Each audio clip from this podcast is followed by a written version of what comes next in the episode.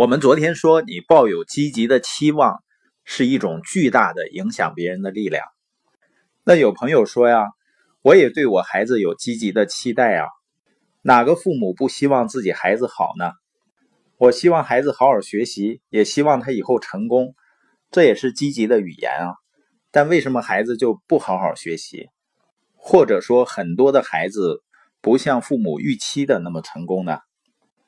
因为很多父母只是意识上认为自己给孩子正面的期待，但是潜意识却传递负面的。比如，有的父母自己从骨子里就不爱学习，他也不认为学习成长是一件非常快乐的事儿，所以呢，会用恐吓的方式让孩子好好学习，说如果你不好好学习，以后找不到一份好工作，可怎么办？而如果父母不爱学习，他在潜意识里就不会相信自己，又谈得上对别人相信吗？当一个父母或者是领导者，他不是发自内心的相信别人的时候，就会对别人做的不对的地方很敏感，就会不断的指责。所以呢，孩子接受的真正信息是父母并不相信我。那你说我应该怎么办呢？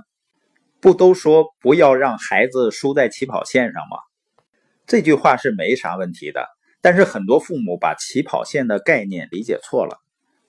有的父母呢认为就是让孩子多学一些东西，多有一些兴趣爱好，多有一些技能，养成努力学习的习惯，这样呢孩子未来才有竞争力。这些呢不是说不重要，但是一定会有最重要的。那什么？实际上才是孩子真正的起跑线呢，就是父母，父母才是孩子的起跑线，或者是孩子接触最多的人就是孩子的起跑线，因为他接触谁最多，他受的影响也就最大。你发现孩子最初的学习啊，几乎完全是靠模仿来完成的，那他模仿的对象的质量就非常关键了。有的妈妈，比如一天到晚看电视剧，你觉得孩子会喜欢什么呢？昨天下午呢，我家小小贝儿上楼给我送冰淇淋，是他妈妈做的，他自己也拿一个。他妈妈给他做的呢是迷你型的，那个冰淇淋球呢，大约就是鸽子蛋大小。我俩坐在那儿吃，他很快就吃完了，然后呢就很用力的舔那个装冰淇淋球那个碗。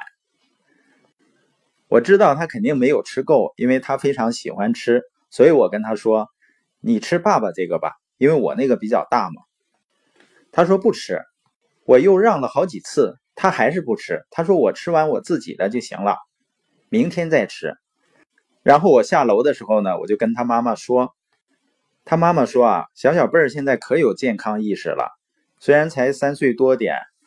那天中午吃饭的时候呢。”妈妈聊到健康这个话题，小小贝儿就摇头晃脑的说：“啊，妈妈，你要为我的健康负责任。”妈妈说：“你要自己为自己的健康负责的。